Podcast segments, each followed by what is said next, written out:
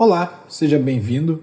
Meu nome é Carlos Guaranha e você está em pratiqueprana.com. Hoje vamos falar sobre um assunto que eu vejo muitos professores, muitas, muitos praticantes de yoga né, citarem esse assunto, uh, que é a pergunta recorrente: o que é yoga para mim? O que é yoga para você? O termo yoga né? Como todas as coisas no universo manifesto, ou seja, todas aquelas coisas que têm uh, forma, que têm nome, né? Que você define algo uh, a partir de uma forma, de um conceito que aquilo abriga, você dá um nome àquilo ali, né? O yoga é isso. O yoga é exatamente uma coisa, né? É uma coisa que já existe. Então, perguntar o que é yoga para mim e o que é yoga para você é exatamente igual a você perguntar um, o que é janela para você, o que é janela para mim, o que é pedra para você, o que é pedra para mim. Então, o yoga ele é algo que ele já é, ele não é algo para mim nem algo para você. E eu não estou aqui falando uh, a respeito do que o yoga representa para você. Porque o yoga é algo, mas ele pode representar diferentes coisas na vida das pessoas. Mas o que o yoga é, é uma coisa só. Né? Yoga é meditação. Esta é a, a origem etimológica da palavra yud, né? o refrear, o puxar as rédeas da mente, assim que ela vai assim que ela começa a se desconcentrar, assim que ela começa a desviar a atenção do objeto focado, que é o objeto no qual você se concentra durante a meditação.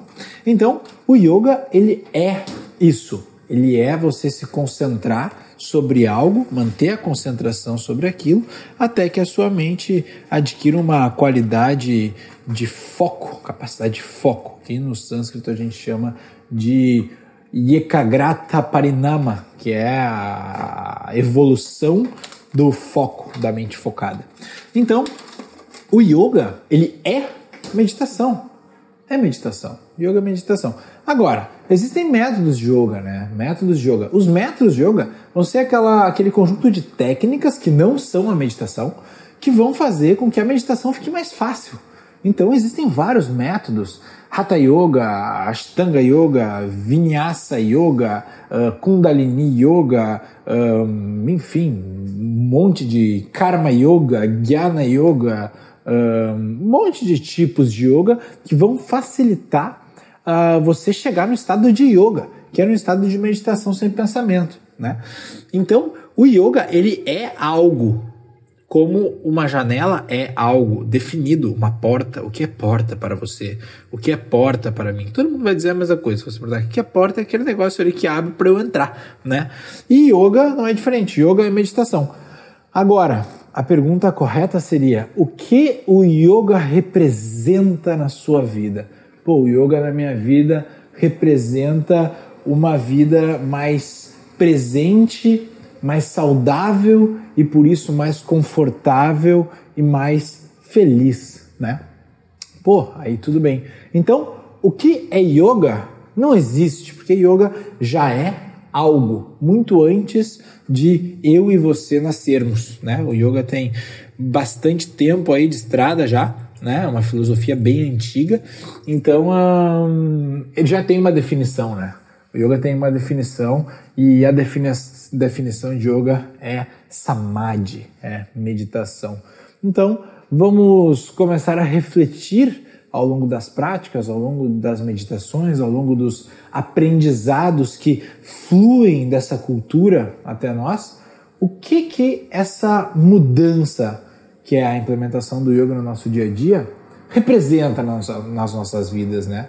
Porque o yoga em si, ele já é algo por si só, e este algo é meditação, tá bom?